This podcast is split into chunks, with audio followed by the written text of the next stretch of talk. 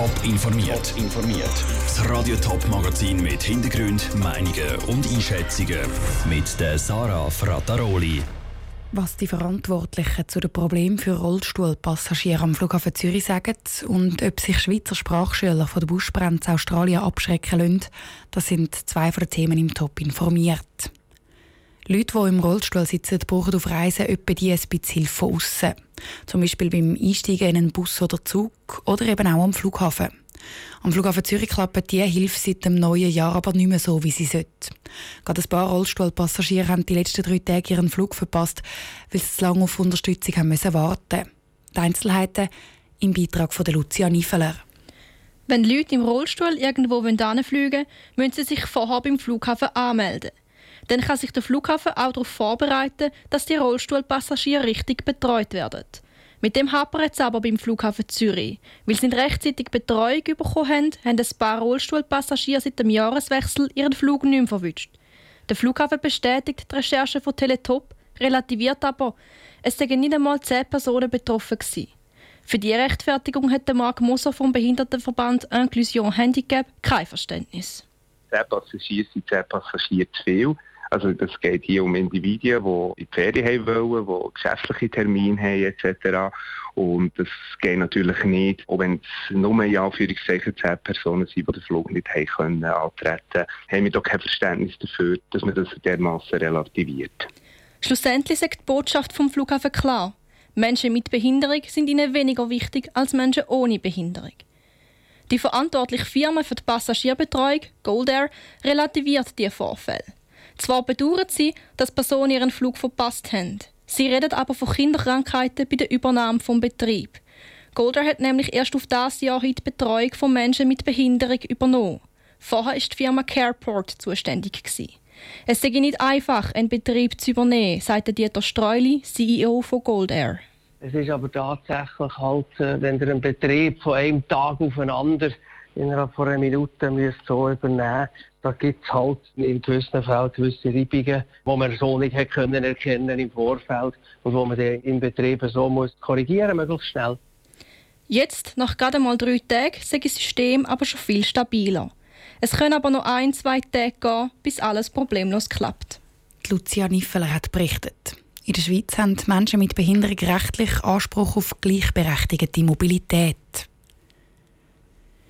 Wer im Moment den Fernseher stellt und irgendeine News-Sendung schaut, der kommt eigentlich fast nicht drum herum. Praktisch überall kommen Bilder von den verheerenden Buschbränden in Australien. Und die schrecken einen Haufen Touristen ab. Sydney zum Beispiel sind letzten Monat 10% weniger Gäste gezählt worden.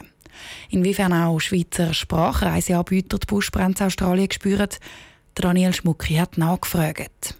Australien ist seit Jahren hoch im Kurs bei den Schweizer Touristen, speziell im Januar. Dann ist Down Under nämlich Hochsaison und ein Haufen Kurs für Sprachdiplom wie zum Beispiel das First fangen an.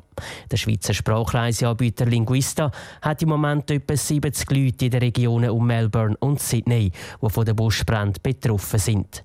Verunsicherung spürt der Sprachreiseanbieter aber vor allem von den Leuten, die im Moment noch in der Schweiz sind, sagt der Linguista-Chef Claudio Cesarano. Wir spüren natürlich von den Leuten, die jetzt gebucht haben, die ein bisschen verunsichert sind, die noch abreisen, dass man wissen wie die Situation ist, ob es eine Möglichkeit gibt zum Umbuchen oder ob es sogar so schlimm ist, dass man gar nicht gehen kann. Also es ist schon so, dass das ein Thema ist mit bestehenden Leuten oder Leuten, die jetzt noch wollen. Bis jetzt haben bei Linguista erst fünf Leute ihre Australienreise umgebucht. Statt wie geplant in Osten gehen sie wegen der Buschbrände jetzt in den Westen von Australien auf Perth.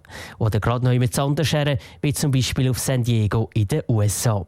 Dass die Sprachschüler vor Ort relativ gelassen mit der Situation umgehen, kann auch Max Wey von Boalingua bestätigen.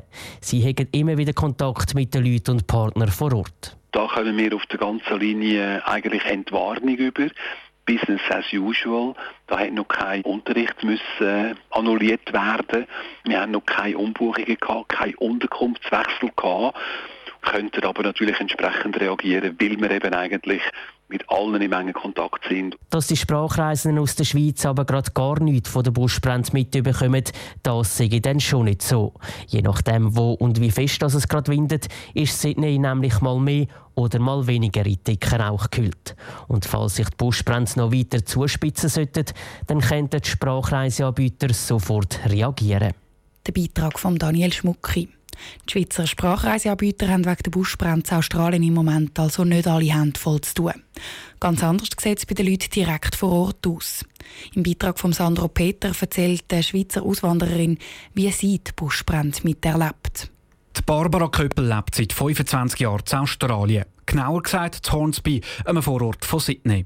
Ihr eigenes Zuhause ist von den Buschbränden nicht betroffen. Aber der Rauch am Himmel, den sieht sie jeden Tag. Die Stimmung sei jetzt, wo sich die Lage immer mehr zuspitzt, bedrückt, erzählt Barbara Köppel im Interview mit Teletop. Die ganze Weihnacht und das ganze Neujahr und alles ist, ist völlig unter dem Mantel von diesen Feuern. Also man hat sich irgendwie gar nicht freuen auf die Festlichkeiten und es ist auch eine Angst da und eine Hilflosigkeit, dass man einfach gegen die Feuer nichts machen kann. Wir warten nur auf Regen.